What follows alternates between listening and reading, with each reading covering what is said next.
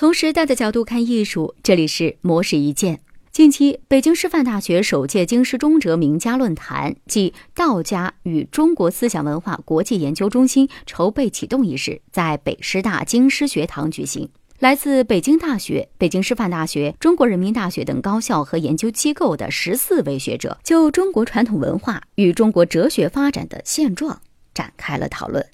作为本届论坛的主旨演讲嘉宾，来自北京大学高等人文研究院院长杜维明以“精神人文主义：一个正在涌现的全球性论域”为题发表了演讲。他认为，精神人文主义作为一种综合的人文主义，结合了人类经验所共有的四个维度，以界定人类繁荣昌盛的最高体现。而四个维度分别是：第一，个人身体、心知。灵觉和神明的融会贯通；第二，个人与社群之间健康的互动；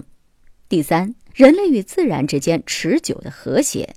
第四，人心与天道的相辅相成。杜维明指出，自二零一三年以来，国内逐渐的对国民生产总值这项具有局限性的发展指标达成了一种共识，即除了经济因素之外，政治。社会、文化、生态因素也必须纳入整体发展战略之中。这样的视野有利于思考与创新，并且能够促使我们思考中国能够传达什么样的文化信息。这些文化信息是否是开放、多元以及自行的？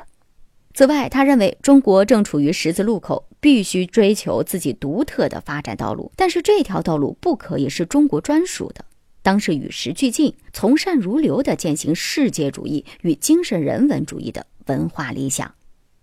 以上内容由模式一见整理，希望能对您有所启发。模式一见每晚九点准时更新。